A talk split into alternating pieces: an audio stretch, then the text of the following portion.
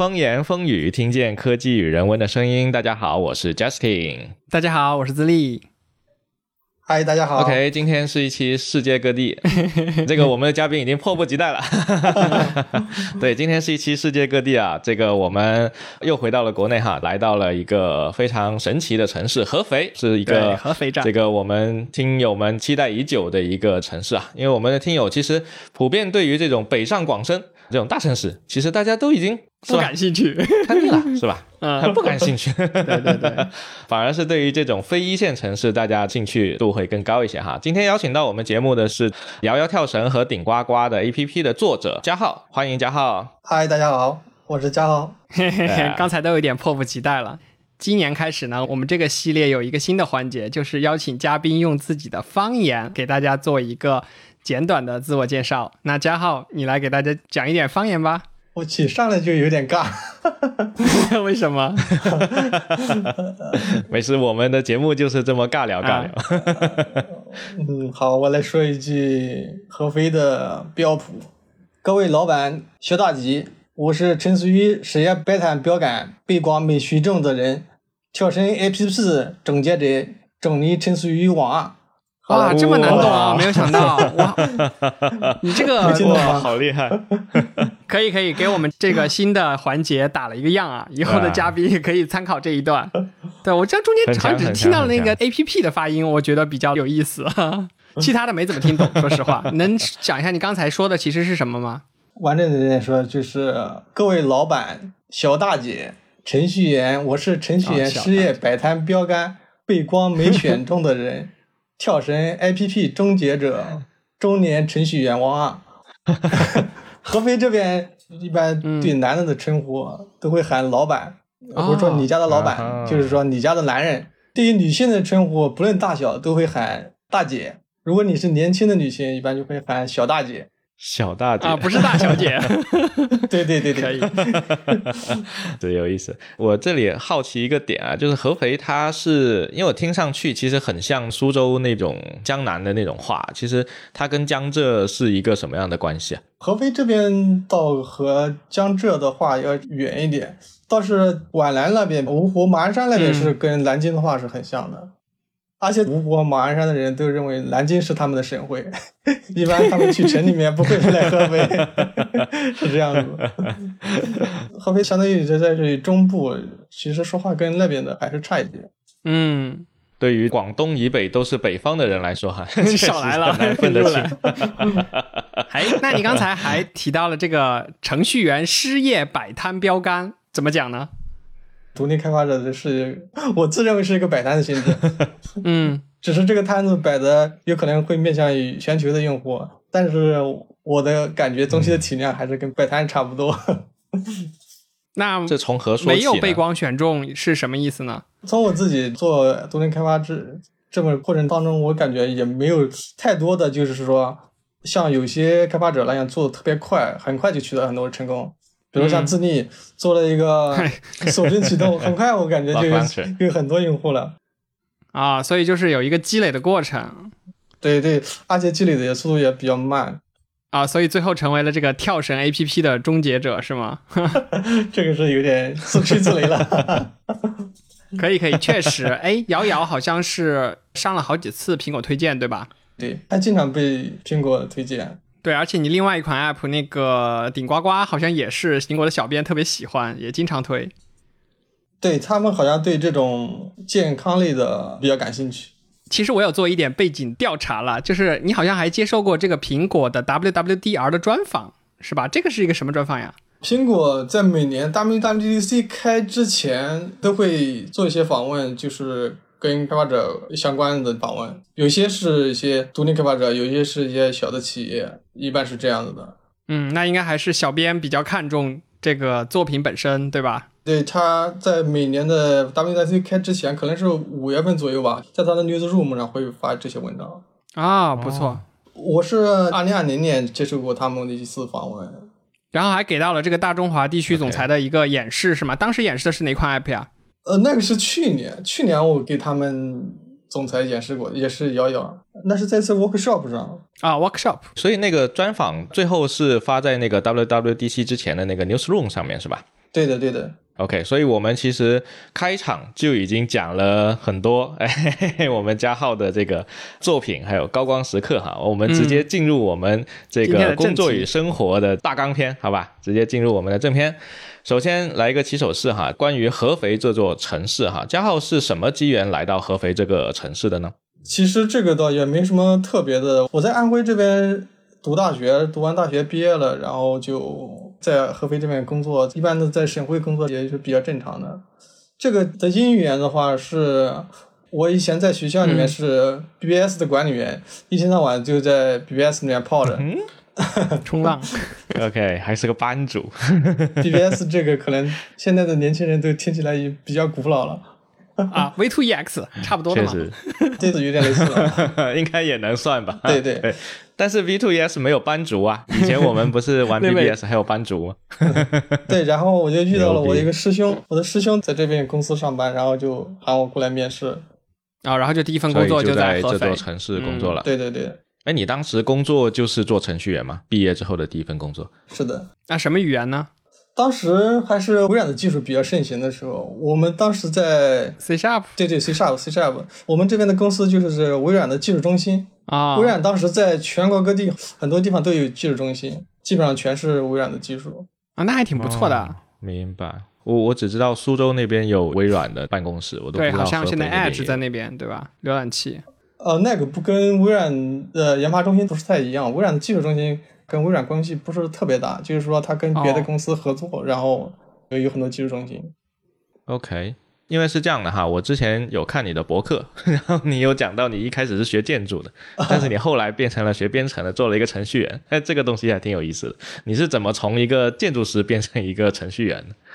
我上大学的时候，之前我对这个专业其实一点不了解，然后就是看哪个专业比较热门就去报哪一个。其实我并不了解，我学的建筑跟我想象的建筑差距那么大。我想象当中的建筑大概像。那些贝聿铭啊，或者是其他的民用建筑的这种设计，实际上我学的是地下建筑。地下建筑，对，修地铁、挖隧道那种，建桥、建路、建建路桥那种东西，那就更实用了。反正这不是民用，商用。商用可能得上政府用。对对对。后来就不感兴趣了，就自学了编程吗？是这样吗？是的，是的。然后后来我好像就几乎就没有打算过去做建筑这个行业。你是我听到的第二个从建筑师转行做程序员的例子。因为我成绩也太烂了，我们学了很多力学，然后我经常挂科这样。兴趣点不在这上面。其实建筑学很难，非常难，对，而且你还要大量画图，对吧？我学建筑的同学 上学的时候都挺苦逼的。CAD 是的，我觉得计算机的话比建筑一个好的地方是。在学计算机，你可以完全用自己 build up 你所有能看到的东西。但是学建筑或者其他很多行业并不是这样，就是你没法自己，因为它需要更多的条件，你才能做出一个东西来。确实，成就感没有那么快的得到。对，嗯，对对对对。所以你毕业了之后，其实还是有在其他的公司上班的。那你最后成为独立开发者，现在应该是一名全职的独立开发者，对吧？对对对，这这中间转变是有什么样的契机，使得你想要去成为一名全职的独立开发者呢？如果从心理的角度来说的话，我可能是说从上学的时候就想做像程序员这一类比较自由的职业。因为我当时想的话，就是说做程序员可以选择任意你想去的城市。实际比较讽刺的是，我毕业 一直在合肥。那你比较想去的城市是哪个呢？现在的话，我感觉我想去昆明那些地方，四季如春 啊。昆明，你这想法，我记得以前那个 Tim Ferriss 在零几年的时候写的那本《Four Hour Workweek》那本书就很流行啊，就是他们美国程序员拿着美国的薪水，然后人跑到泰国去定居，每个礼拜工作四个小时，然后全世界到处跑，这种状态。你知道吗？最近硅谷好像在出一个什么事情呢？就是很多人。必须要远程办公，他才去入职那家公司。就是以前疫情的时候，不是说公司让这些人远程办公嘛？现在大家都觉得说远程办公是一个非常基础的配置了。如果你这家公司不远程办公的话，我就不来了之类的。好像现在很多人都有这样的趋势。对我最近看到新闻，好吧，那也许有些 公司是这样的，但是我听到的消息可能是反过来，硅谷有相当多大公司，因为现在。经济形势不好嘛，你也看到了嘛？去年所有硅谷大公司的这个状态，所以反而是他们都在要求自己的员工要 on site，不可以 remote。对，然后员工就不同意了。我今天还看到 Google 的老板还在说办公室像鬼城一样，很多员工都不回来。其实老板心在滴血。那可不嘛。OK。所以，成为独立开发者，其实精神上你是之前就已经向往这一种理想的生活。但其实我们都知道，哈，理想很丰满，现实很骨感。我还是很好奇啊，你当时明明有一份全职上班的工作嘛，那你是在什么样的时刻下定决心说，哎，我还是不上班了，我就去做独立开发者？其实这个也不是一个突然的一个过程，时间是非常漫长的。我在。工作最后一年就不怎么忙，就开始自己写一点小的 app，就开始试着。不过大部分都是没有什么起色。然后摇摇也是我做的其中一个尝试。一开始我记得有一年多的时间也没什么起色，我还在做其他的小的项目。直到这后来这个产品就是反馈会越来越多，有一些人他会下载了，然后有些 bug 他会有一些大量的反馈，然后我又回头开始来做这个东西。一直做到一九年，应该是我比较集中的开始更新这个 app。在这之前，其实我已经做过三四款了，其他东西也都没有太多的起色。现在看来，感觉很多是一些机缘巧合，因为有些反馈，我才会继续继续更新这个东西。然后再后来再知道被苹果发现，因为苹果开始推广他们的可穿戴这个东西，然后可穿戴这个设备上的 app 也比较少。当时我感觉我做的也不咋样。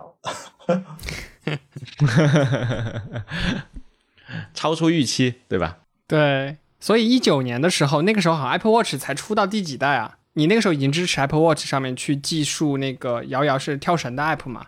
跳绳次数吗？对，我是从 Apple Watch 的二代开始做的。哇，好早哦！哇，那会很辛苦。你也试过 Apple Watch 上的调试有多么痛苦？对我们从 Apple Watch 的第一代就开始做一些东西了，那第一代可能比第二代还要更痛苦。现在给我的感觉就是各家公司好一点的，一般产品在二代可能会好一点，就是勉强能用。正常的情况下都是在三代的产品才开始可以用。当然，这种事情在乔布斯如果还在世的情况下是不可能发生的。主要还是库克大哥手段比较强势，这个健康的方向，当然他打的也挺好的。苹果后来这几年这个健康方向的投入产出比还很高的。然后刚才贾浩有讲到，就是其实，在做顶呱呱和做摇摇跳绳之前，会做很多很多不同的尝试，然后慢慢的才发掘到一些比较不错的东西，然后有遇到了一些机遇，它才能够起飞。其实呢，刚才你前面有提到说啊，像智利一上来做了一个手柄启动就很牛逼，对吧？就起飞了。但其实智利以前是做了很多很多尝试的，它并不是说啊上来做了第一款，然后就立马就起飞的。所以我反而觉得说，这样的一个不断的去尝试和探索的路径，才是大部。部分独立开发者的一个状态，包括像六老板六一六一，他其实在做把这个谜底做到比较大的规模之前，其实他也是经历了非常多的尝试，以及还放弃过一两个项目。所以，包括我们的听众朋友，也不要说听到了这个很多独立开发者，哇，好牛逼啊！就一上来啊，整个 app 就巨多人用，对吧？就觉得这个才是一个现状。那其实可能更现实的一个情况是，大家都是在不断的去做很多的尝试和探索，对吧？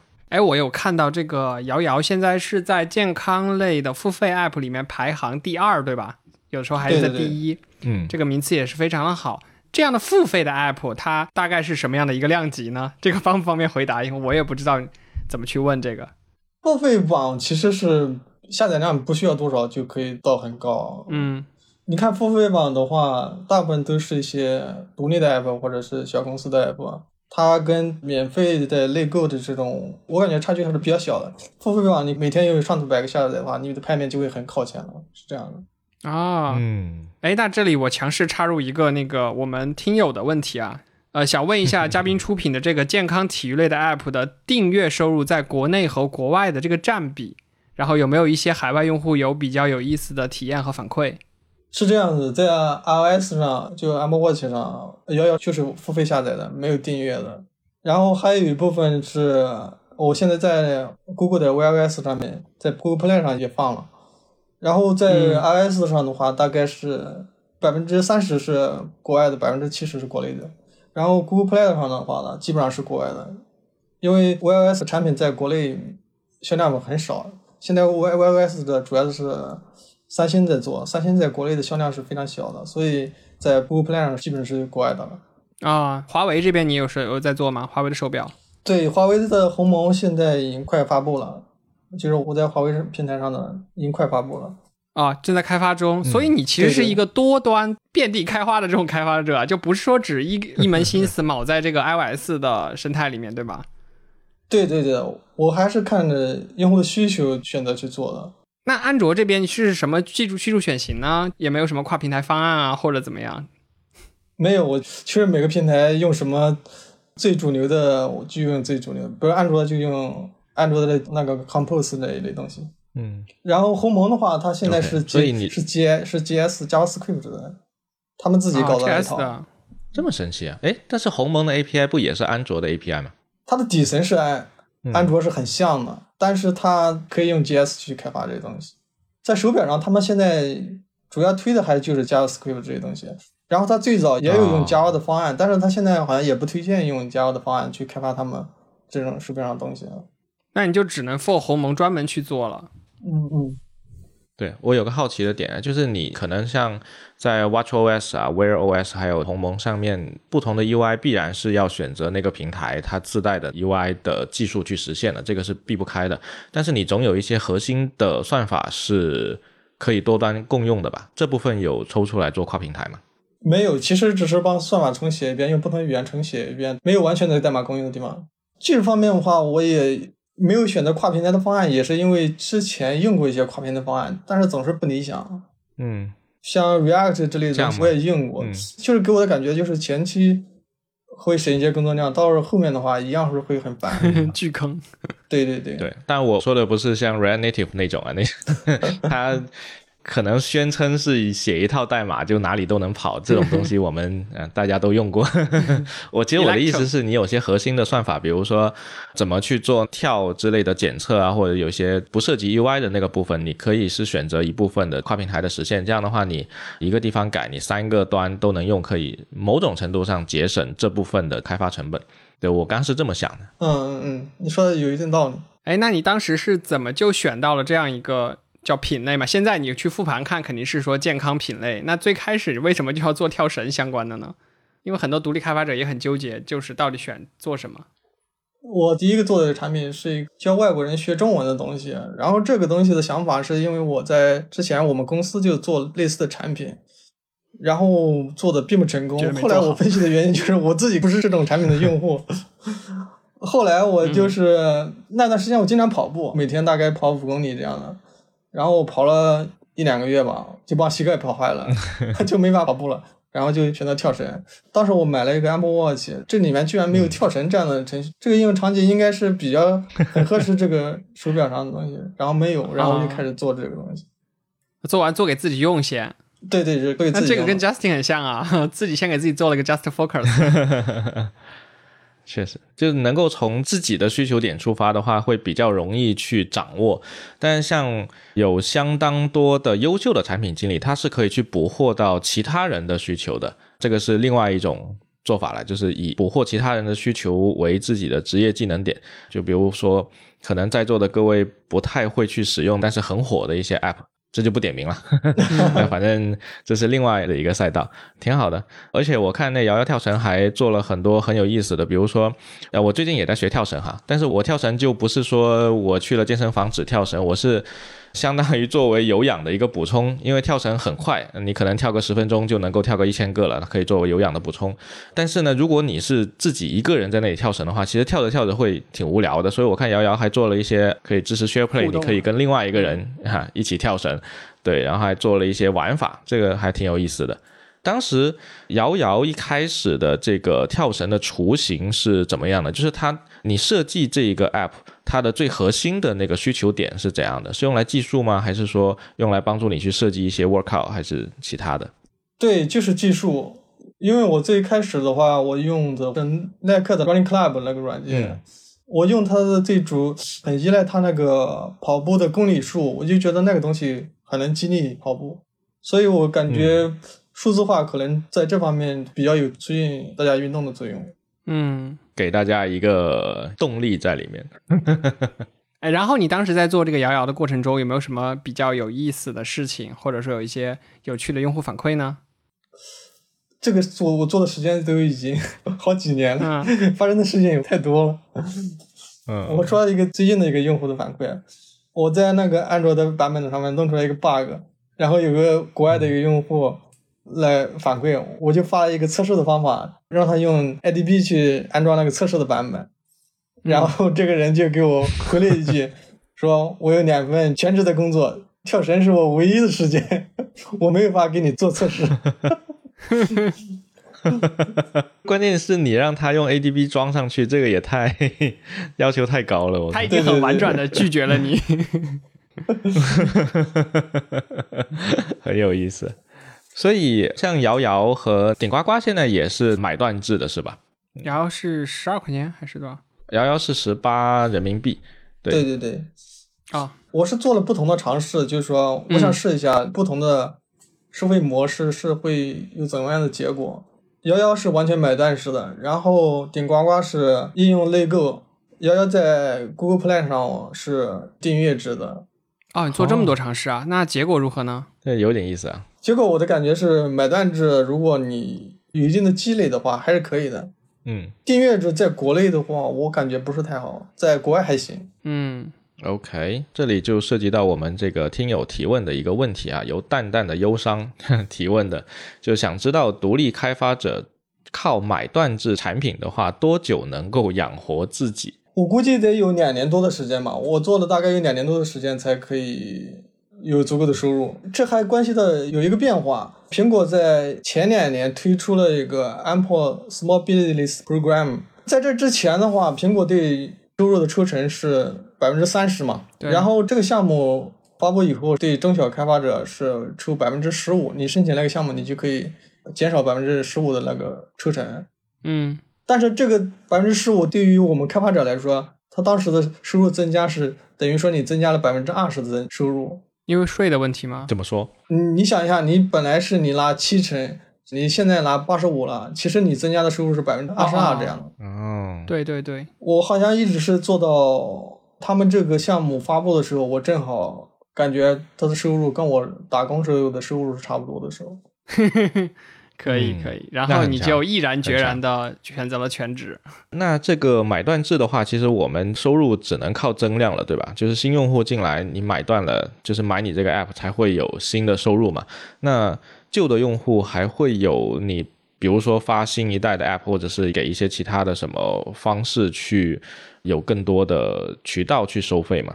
没有，目前没有做这种增量式的。嗯，也没有做 Pro 会员之类的。对对对对。那只靠增量能做到这个程度，还是很厉害的，很屌。只是说苹果这个盘子足够大。嗯对，我觉得如果你有其他听友想也从事摆摊这个职业的话，也可以从 苹果这个平台可以试一试。因为我自己也试过很多，虽然说安卓的平台可能看起来大一点，但实际的付费率还有收入可能会比苹果平台还要少。所以你现在大头还是在苹果这边，对吧？对对对对，苹果它这个平台不光提供了推荐这些东西，它有的时候还也会有其他的扶持这样的，包括这些技术咨询，还有一些一对一的针对性的辅导。嗯，就是苹果的，对对对，如果你能和他们建立起联系的话，他们会提供的帮助会比其他平台要多一些。对确实。，苹果在国内或者是说他们在很多地区其实都是有一个开发者关系部的，然后他们会去做很多联系开发者，然后帮助开发者解决一系列、困难的这个措施。所以，如果能够去做到，比如说像瑶瑶做到一款比较引人注目的产品的时候，其实是可以有渠道去获得一些这样的扶持的。苹果会非常欢迎开发者通过这些渠道去联系到他们，就是整个生态要做得比较好，那苹果才能够从这里面获得一个更繁荣、更向上的一个结果。对，所以肯定是开发者要在这里面开发出更多的好的应用，然后苹果肯定要帮助这些开发者去让他们的生态变得更繁荣。对，就刚咱们一直在说瑶瑶嘛，其实我当时是因为一个什么契机呢？就是有一天的首页推荐好像是那个顶呱呱，然后呢那个周我们正好有一个周分享分享 app，然后我觉得顶呱呱这个 app 做的很妙，于是我就分享给了我的同事们，然后他们就。看到了这个 苹果当时写的那一篇推荐的文章嘛，上面然后有防止颈椎什么什么样啊，就觉得很有趣。你能分享一下你当时是怎么选择做顶呱呱这个 app 的吗？以及它怎么会最后被苹果去首页推荐了？做这个东西的话，也是因为我自己的需求，因为我自己有颈椎病啊，先别受这个东西的苦恼。然后还有就是我家的小朋友写作业的时候，他也。做不直，我很担心他也会 步入我这个后尘。啊，原来是这样。然后我就想做一个这样的东西，也是写着玩这样的感觉。嗯。然后怎么就被苹果给发现了呢？其实现在来说，被苹果推荐的话，应该不是那么难，因为苹果的编辑还是比较勤奋的。相比其他平台的话，我觉得他们很勤奋。他们来发掘。对对，他们这种人肉编辑的话。会比其他平台要对开发者要友好很多，而且他们推荐了大量的这种独立开发者的 app 或者是小车公司的 app，这种在其他平台的话是是很困难的，其他平台基本上是不管你的这种状态，所以也是为什么这么多小开发者都会留在苹果这个平台，苹果这个生态才这么好的原因。我现在感觉就是，如果你做的有一点新意，然后设计上也不是那么差的话，苹果很有可能就会给你一些新鲜 app 的一个推荐之类东西。啊，那它这个推荐对于你起量以及是否决定继续做下这款 app 是至关重要的那种呢，还是说锦上添花的那种？苹果的推荐的最主要的作用应该是说，它能够将你测试这个东西能不能再继续做下去的一个加速这个过程。嗯，至于能不能做下去的话，你应该还是要看后面的数据，就是说用户的留存。就至少它能帮你测出一个峰值，就是这款 app 的峰值营收场景大概就是这么个样子了。倒不是营收，就是说，嗯，如果没有苹果这些其他媒体的力量的话，你要测出你这款 app 是否能够做下去，有可能需要一年的时间，或者说几个月的时间。嗯，如果它现在有很快一波流量来，你就可以很快的测出来这个该不该弃坑。对对对对，可以可以，这里插播一个听友提问，好吧？来。OK，就还是淡淡的忧伤啊。其实刚才提到了关于苹果这个平台做的挺好的，然后也给我们开发者做了很多的扶持和相关的帮助。那淡淡的忧伤的提问是：如果方便的话，能否问下，就是这个身边的朋友和家人们怎么看待你做全职独立开发者？然后他们有没有给过你什么样的帮助和支持？也轮到家人和朋友的支持了。他们怎么看？也基本上是在朋友圈里面看。哈哈哈！OK，其实我父母对我自己从事的职业，从毕业了以后就没有什么太大的意见，他也不知道我在干嘛，他们对我的期待也比较低，基本上你不做伤天害理的事情，然后不去传销组织就可以了。然后我老婆的话，可能更不希望我去上班了。如果两个人都是上班的话。像现在这种工作强度，不论是哪个行业，都是去用六的强度的话，对家里面是没有什么支持。嗯，其实他倒是挺希望我在家里，就是远程，其实还是挺好的。他觉得，对对对对。挺好的，虽然加号好像听上去很平淡哈，就是没有怎么管或怎样，但我其实觉得这个其实是给了一种宽松和独立的支持，其实也是一种默默的支持。他虽然不是说很正面的要求你做这个做那个，但实际上不要求你做这个做那个，反而是给了你很大的独立的空间，所以你才可以自己去做你自己想做的事情。我觉得这个也是一份非常有力的支持。确实。那么前面刚才聊了一堆关于独立开发者哈这个工作的部分，然后接下来进入我们的生活部分。对，合肥这一座城市啊，刚才录音前我还跟智利简单聊了两句哈，我们这两个地理白痴居然连合肥在哪里都不知道。没有，我去过黄山，好不好？啊，黄山在合肥吗？啊，在安徽。啊，你看爆了啊！OK OK，好，那你还是比我好一点，我比你更白痴一点。看了一下地图啊，我发现这个合肥跟江浙沪差不多是在一个纬度的，所以我在猜想它是不是会跟江浙沪的这个文化啊各种方面是比较相近的。所以这个合肥它的整体的天气的状况是怎么样的？是不是跟上海啊、杭州啊那边是会比较相近的呢？对对对对，和江浙沪这边的天气是基本上一样的。但它其实是在长江以北，是吧？它不是在长江以南。长江是从安徽的中间穿过去，皖南那边就是在江南，然后还有一部分是在江北，是这样的。哦，哎，那你现在在合肥已经生活了大概多久的一个时间呢？十几年了。从前面工作到后面，现在也比较远，叫独立开发。那你觉得，就是作为一个独立开发者啊，他去选择城市的时候，或者说他毕业之后去合肥工作的时候，那这些包括天气啊、环境啊、通勤啊方面，有一些什么样的感受吗？可以分享给大家。如果你家里不是安徽的，我就实在找不到太多理由你来合肥干啥。特别是在互联网行业。这个基本上是没有什么互联网行业。现在合肥的话，最主要是家电行业，还有像蔚来、比亚迪这些汽车，还有联想这些制造行业，现在是比较多。当然跟我们这个行业基本没关系。很有意思啊，电动车行业。所以他们在那边是工厂，还是说是有研发部门在那边？是工厂生产在这边。嗯，但合肥好像也是有一些互联网公司的吧，在那边。科大讯飞还有。Zoom 是在合肥的，嗯，然后还有华米，就是给小米做啊，小米生态链里的，嗯，对，啊，对对对，大一点的话，基本上就这几家。那其实还还是有一些选择的，对吧？就是如果想要在合肥做程序员的话，对，哎，那那边的房价对程序员友好吗？合肥在整个中部的话，房价算是比较高的，像我住的这边的话，大概是在三万多一平。嗯，那其实还挺贵的。对，应该是比长沙、武汉这些地方还要贵一点。嗯，那还挺贵的。就是总体说，它的这房价和的收入不是太成比例。OK，那通勤呢？你现在你现在是独立开发者，所以你是在家上班吗？你对对，然后有一个租一个办公室吗？OK，之前有一个办公室，我现在已经没有租了，就是天天在家了。你现在团队是你自己一个人在做，还是说有跟就是其他的人一起合作呢？呃，有一个合作的也在深圳，有个设计师跟我们一起合作的。嗯，啊，那相当于两个人就纯 remote。对对对。最近北上广深这个一线城市春节结束了之后，不是说人流量暴增吗？然后哪哪都堵车吗？反正广州是每天堵得很离谱，我不知道深圳怎么样。也堵也堵啊，现在堵起来，好事情嘛，好事情，总比没人好。你说的也对啊，反过来讲是对的。那合肥这边是怎样的？就是交通平时会堵车吗？工作日和周末什么的？其实也堵，那体验也不好，所以我也不喜欢开车。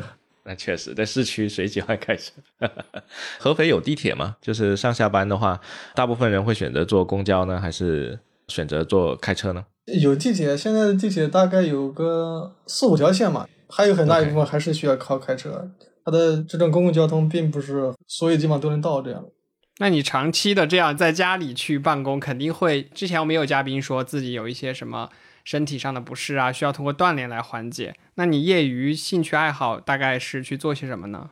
我比较喜欢游泳，我基本上每周都会去游个两次这样差不多。然后其他的时候就是测试摇摇代替运动，跳绳，挺好的。哇，跳绳你别小看啊，你运动量还挺大的。我反正没有那个意志力去跳绳，我觉得太累了。Justin 最近经常跳吗？我最近是为了减肥啊。你还减肥？所以我我练完。要减肥，我是每天会去做那个无氧的那个力量训练，力量训练完了之后呢，再加一点有氧。那我要么就骑自行车，要么就跳绳，就基本上是这样。但我一开始是看有人跳绳啊，我觉得他跳绳特别帅，就是你真的会跳了之后，是能够跳得很酷的，什么双摇啊，然后反正各种花式就就跳起来。还是很厉害，所以我当时就看别人跳绳那么帅，我也想学。但我现在就是只是能普通的摇起来，我是学不会那些花式。现在是，所以你呢？你现在是开始玩花的了吗？哦，我已经过了那个阶段，我对这些也不太感兴趣。我靠！哎，王者阶段了，开始鄙视玩花的了，我的妈呀！能坚持下来就不错了。啊，那倒也是。你现在能连续不间断的跳两千个吗？就你能跳多少个？呃，如果想的话，掉三千个也可以的。所以要做一个跳绳的王者的 app，就得自己先成为跳绳的王者，是吗？被逼着跳了这么多。那我觉得你既然能做出顶呱呱，那应该是颈椎病也挺严重的。开个玩笑。什么鬼？所以要变成顶呱的王者吗？哎，这里我再插入一个提问啊，就是现在你在做的这个 app 方向是已经从 iOS 啊或者这种手机 app 全面迁移到了这个手表的这种 app 吗？是这样子的，手表和手机的话，它是两个端都是需要做的。一般的 app 的话，手表的 app 是一个附加的 app，但是摇摇这个产品的话。基本上的主要的功能是在手表上，啊，手机是一个附属的 app，是这样的。我不知道你们了不了解，就是手表这个现在的生态。嗯，就是说苹果的话，在智能手表，他们叫 HLOS，就是高级的操作系统的这种手表的市场份额大概占百分之五十以上这样。然后还有一些其他的手表，像小米、华为的那些运动，一些待机时间能达到一个星期的。那种他们叫 RTOS 的，就是那种，嗯，对对，是它是那种嵌入式的手表，所以很多用户还有一个，掏出了个啥，Justin？小米手表。啊，在吃灰是吗？对，对，就是就那种待机时间非常长的，但是这种 HLS 的这种高级这一点的这种操作系统手表，待机时间都很短，包括华为现在新出的也是这样的。或者是说三星的手表都是在两天这样就没有电了，Ultra 也是也差不多两天就没了。对，有一个简单的区别就是哪一种是 HLOS 的和 RTOS 的手表，就是说你看到的手表上能不能装微信？一般确认是是这样一个区别。那能装就是高级智能手表是吗？能装微信的就是待机时间肯定比较短的，不能装的就是待机时间比较长的那种。听起来就是一装就时间就变短。让微信说关我什么事？对，其实所以你现在在这些不同品类的手表上面都会有去做相应的开发吗？他们是都能允许你第三方的 app 进来吗？大部分是可以的，只是说我现在不太想做那种嵌入式的手表上的东西，因为它的功能实在是太简单了。这种嵌入式的系统，它的复杂度还不够，所以微信才不能在上面跑的原因也也是这样，它没有那么多。复杂的进程管理，还有这些操作系统的管理，像 weOS 还有 watchOS，它是基本上是一个完整的 Linux 的系统。嗯，你还能在上面去开发，其他的就是可能官方自己去下下场下地来做一些定制的功能了。因为它的可使用的内存，比如你在上面开发第三方的 app，可使用内存只有一百来 KB 这样的。嗯。所以你在做这些开发的时候，确实这些硬件的那些苛刻的条件也会影响到你做很多设计方案和开发选型的决策嘛？就是比如说有一些开发方案是不能上的，它可能太耗性能了。对对对对，是的，是的。有的时候你会用一个稍微复杂一点的动画，就会非常耗性能，非常耗电，或者说占 CPU 比较高的话，操作系统就会帮你 kill 掉。啊，嗯，iOS 这方面。Google 有一两年，它没怎么做，前两年好像它都没怎么发布任何更新，导致小米一开始它也是用 iOS 的，也发布过一一代手表，然后后来这个市场反馈就很糟糕，所以 OPPO 后来也没有用 iOS 的方案，他们自己魔改了安卓的操作系统，跑了一个小安卓，往里塞了一个安卓，对对对，好吧。最近我看到小米一条新闻说，他们又开始用 iOS 的来开发下一代的手表了。因为 Google 又开始忙活了。对，去年其实 Google 有发布那个新的 Pixel Watch，但是那个 Pixel Watch 的硬件实在是不太行。不知道今年 Google I/O 会不会推出更新的在这个方面上的一些发力？因为我们看 Apple Watch，其实发了 Ultra 之后呢。基本上高端和相对奢侈一点的门槛，基本上都被它全吃完了。Google 再不出手，别说 Chat GPT 了，它旧有的盘子都要被人吃完了。四面楚歌。我的感觉，Google 不会做出来一个好的手表，要做也是三星做出来。对，三星的设计看上去还是挺不错的。主要是它也不是它的主要的方向，它对这方面也不是太上心。给我的感觉是这样的。从他们发布的 API 还有他们的速度，我感觉这个并不是他们的主要业务方向。当然，苹果还是因为有嗯 Tim Cook 在。Tim Cook 是一个健身狂魔哈，他每天早上，你还记得科比会说你见过凌晨四点落洛杉矶吗？Tim Cook 是每天早上很早就起来跑步的，对，他会做很多很多的健身，所以他每天带的那个 Apple Watch 是真的，然后他会每天反馈很多这个 Apple Watch 的问题。当然，他这个走健康这条路线，对于苹果来说也算是开辟了一个新的收入的盘子，因为这部分的人群确实也是更愿意付费的。对苹果来说，我不确定是 Tim Cook 一开始就想到了这些，还是说他们做着做着觉得这个方向是可靠的。嗯，那你未来的话，你还是会在健康这个品类去深耕，还是说会尝试一下别的品类？我没有特别的计划，但是我更偏向于这方面吧，就是说我更喜欢做跟健康有关系的东西。我在幺幺 app 的下面写了一行小字，是希望我们用身体去抵抗这个时代的丧抵抗这个时代的什么的丧。丧？嗯，哦，我靠，可以可以，突然正能量，突然拔高一下高度可以的。可以的，瞬间升华。那如果那个苹果到时候那个 AR 设备啊、头显这些出来了，其他的可穿戴设备，你会为他们去做一些新的 App 尝试吗？我希望是可以的，这个可能要到具体看他们发布的产品是什么样的。啊，虽然听上去有点危险啊，但是我觉得瑶瑶到时候可以搞一个虚拟形象，就是 Share Play 的时候，另外一个人站你旁边跟你一起跳。那还不如带着头但显直接你带着一个头显在那里跳的话，我跟你说，还是挺危险的。带一个头显，然后下面是一个火堆，然后就是火堆来了之后，啊你玩过那个 FC 游戏上面那个马戏团，啊，对吧？火堆来了，那狮子不跳就会把狮子屁股烫掉，然后瑶瑶就在那里跳，妈呀，是不是很刺激？对动力来自于这里。我还是更。相信 Justin 的建议，因为 Justin 是真正的用户。嗯。我是那个玩票的，可以，可以，可以啊！我努力跳够三千个。OK，快乐的时间总是这么短暂哈。接下来进入我们我台的这个传统艺能灵魂三问，好吧？嗯，灵魂三问。第一个问题是，现在你住在合肥对吧？你觉得你在合肥这么多年，这座城市给你最好的一点是什么呢离家近啊，这是最大的优点。OK，所以你家是在江南是吧？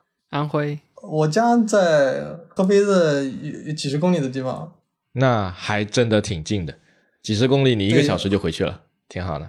合肥离皖南这边比较近，皖南的风景还是可以的。嗯，之前去皖南的时候，感觉那边的风景也就那样。后来我在全国各地有一些地方我去玩了一下，真的是感觉到为什么人家说“五岳归来不看山，黄山归来不看岳”哦这种感觉，就是说皖南那边这个很多很小的景点都会比其他地方好不少。OK，有没有什么推荐的？皖南那边宏村啊，或者是太平湖那地方的风景都还是很不错，因为黄山的名气实在黄山还是要太过于去的。对过，我大三就去了黄山。黄山的名气过大，以至于周边很多很好的景点都被它的名气盖掉了，是这样。嗯，那不出名的景点其实也是可以的，像池州那边都是很风景也是很好的。可以的，可以的。红村、太平湖，按小红书的说法，这叫什么？小某某，对吧？某某某某天花板，大家可以尝试一下小众但天花板的路线。OK，可以。那我们的第二个问题啊，就是现在你住的这个城市不好的点，你觉得是什么？合肥的冬天它是没有暖气的，北方它是供暖，我们这边是不供暖的，所以冬天是非常的冷。我记得上大学的时候，北方的同学都会冻得受不了。嗯，是这样的，夏天也是比较热的。去年夏天的话，因为那个高温热了三个月，实在是，对对对对对。房价也是感觉和收入不是太成正比。嗯，哎，我有个疑问，就是在江南这一带生活哈，虽然没有集中供暖，但是我们不是都有空调嘛，对吧？所以其实冬天是不是大家都会开着空调在家里啊？是这样，但是因为你你小时候就没有这种习惯，吹空调啊是非常不习惯。所以说我有的时候感觉是哦我宁愿挨冻也不会去吹空调，这种感觉。哦，是这样的吗？广东人表示不理解。没有，广东的冬天也很冷的，少来了。只是当然跟你们那边比还是差的挺远。你们那边冷是零下的冷嘛，就是真的是可以冻到结冰的冷。那广州还不至于到这个程度，还是挺夸张的。所以我自己作为一个非江南长大的人，我去那边旅行的时候，比如说冬天的时候去哈，我还是觉得挺奇怪的，就是好像开个暖气也能解决这个问题似的。看来大家的这个生活习惯还是很不一样。OK。最后一个问题是，如果不需要考虑收入的话，你会想要做什么样的工作呢？我还是挺喜欢写程序的，就算是没有什么收入的话，我应该也还是会写。不是，不是说没有什么收入，是不考虑收入，就是你完全没有收入的任何担忧。嗯，也还是会写啊？这么这么爱写代码吗？对对，嗯，挺好的。我前两天还写了一个。就用那个呃捷径，就是苹果上面那个捷径写了两个呃 shortcut，用 OpenAI 的 API 叫那个 cut，我也觉得很好玩。就是我一直感觉程序很魔法一样，它是一种写这些东西 还是挺有乐趣的。对，你说你做了一个 Siri 的 shortcut，我是写了一个 Telegram 的 bot，就是去直接跟 OpenAI 的那个 ChatGPT 可以去讲话的那个，这种感觉是很好的。确实，尤其像那个嘉浩一开始说他是。学建筑的对吧？可能你很难说，我现在作为一个建筑师，我去设计一个地铁，然后它就变成了一个地铁。但是我可以作为一个程序员，我去写一个 Siri 的 shortcut，然后我就可以用 Siri 去跟 ChatGPT 去聊天了。这种感觉，对对对，还是很棒。只是我感觉现在就是说，在电脑面前工作的时间太长了。嗯，如果没有什么不考虑收入的话，我只喜欢写半天，我不想写一天。那还有半天你要干嘛？你看嘛，还是有另外半天的。不是啊，一个礼拜有五天啊，你可以各写一半，那你就写两天，然后剩下三天睡觉。两天 coding，三天晒网，恐怕会饿死。这是一个非常现实的问题啊，所以 Tim Ferriss 那本书当年能火，也是有他的理想主义在的。一个礼拜只工作四个小时，但他现在没有死啊，他是那个还能够靠。网红播客和写作生活的人还继续写书，那像他那样的人还是挺少见的。对了，本期我们是有福利的，加号呢也是给我们的听众带来了两个福利啊，一个是瑶瑶的兑换码，一个是底呱呱的兑换码，各十个。我们也会从本期的小宇宙的互动评论里面去抽取，希望大家可以踊跃参与哦。嗯。大家多多到我们的评论区来参与评论抽奖。对，有什么问题想要问加号的，也可以随时在那里评论。对，非常感谢加号给我们带来这么丰厚的礼物。OK，那节目的最后啊，来一首片尾曲吧，就是由嘉宾给我们推荐一首歌，来一首什么样的歌呢？朴树的《清白之年》。为什么会选这样一首歌？朴树的歌。嗯，OK。哎，你不觉得这个朴树这个歌手挺有意思吗？他们发专辑的 间隔时间是以年为单位的，憋好多年再憋一首歌出来。啊，那确实，就像我们去憋一些有意思的 app 一样，对吧？对，也是会尝试很多不同的。也许朴树他自己藏了很多歌没有发出来，我们不知道了，是吧？对，OK，好，那么。以上就是本期节目的全部内容了。如果大家喜欢我们的节目的话呢，请不要忘了点赞、转发、收藏。你们的关注就是我们更新的动力。好，最后进一首朴树的歌，结束我们今天的节目。我们下期节目再见。好，拜拜，拜拜，拜拜。故事开始以前，最初的那些春天，阳光洒在杨树上，风吹来闪银光。街道平静而温暖，钟走得好慢。那时我还不是人生只为的年代。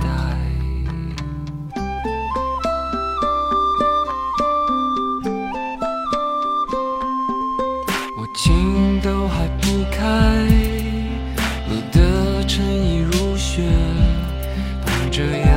树叶落下，眼睛不眨，心里想有一些话，我们先不讲，等待着那将要生中出场的未来。任随风飘荡，天各自一方。尘中遗忘的清白脸庞，此生多勉强，此身越重洋，轻描时光。